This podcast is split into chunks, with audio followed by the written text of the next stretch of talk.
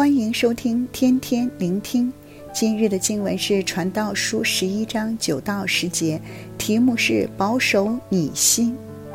年轻时期是人一生的开端，可说是人生的黄金时间，决定人生的方向，充满着活力和冲劲儿，有理想和愿望，前路有无限的可能。但青春的时间却不会永远持久不变。今日这两节的经文是传道者劝导少年人：年轻人啊，你在年少时当快乐，在年轻时使你的心欢畅，做你心所愿做的，看你眼所爱看的。时下的时代基本上都是教导人可以放纵、奢华、满足欲望，所以不用传道者说。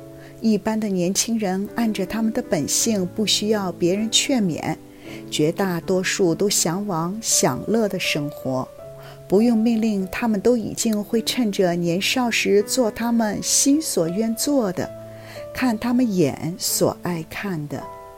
但继续看下一句，就知道传道者是在说梵语，却要知道，为这一切，上帝必审问你。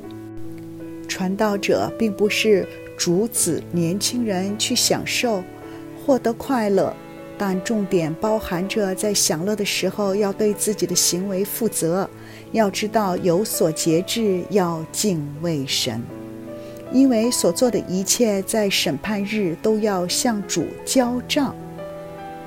传道者实际劝年轻人做什么呢？第一是当从心中除掉愁烦。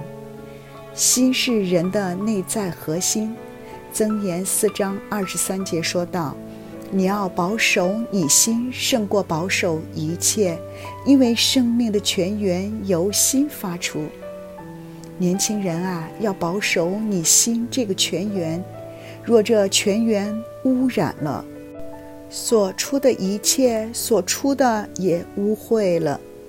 从心中除掉愁烦。愁烦原意包含了愤怒、不满的思绪，愤世嫉俗的意思。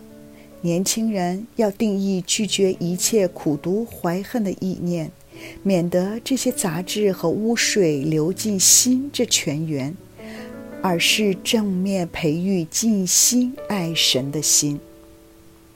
第二，从肉体除去邪恶，就是一切年轻人。肉体的情欲或者淫念，要小心去选取自己所吸收的资讯。我们每天也会接收很多的资讯啊、广告啊、post，甚至你喜欢看的会 feed 更多给你，可以漫无目的的在扫手机，随便让人去喂你吃什么就什么。年轻人，你是否又想爱神，又爱很多别样的呢？是否过度的享乐、包聚，将任何的事呀、人呀、物啊触动你的情感，超过对神的渴慕？要将这些也放在正确的优先次序中。有句说话：“We become what we behold。”我们瞻仰什么，就成为什么。若人时常看一些色情片，会成为一个色情的人；若时常思想苦读，会成为苦读的人；若时常看化妆打扮，成为爱美的人；若时常瞻仰神的荣光，就变成主的形象；若时常与倾心祷告主的人一起，就会成为倾心祷告主的人。第三。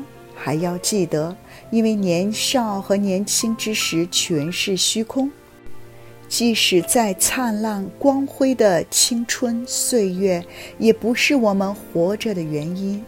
这也提醒上年纪的人，有时也会怀念年轻时的活力、干劲、勇气等等。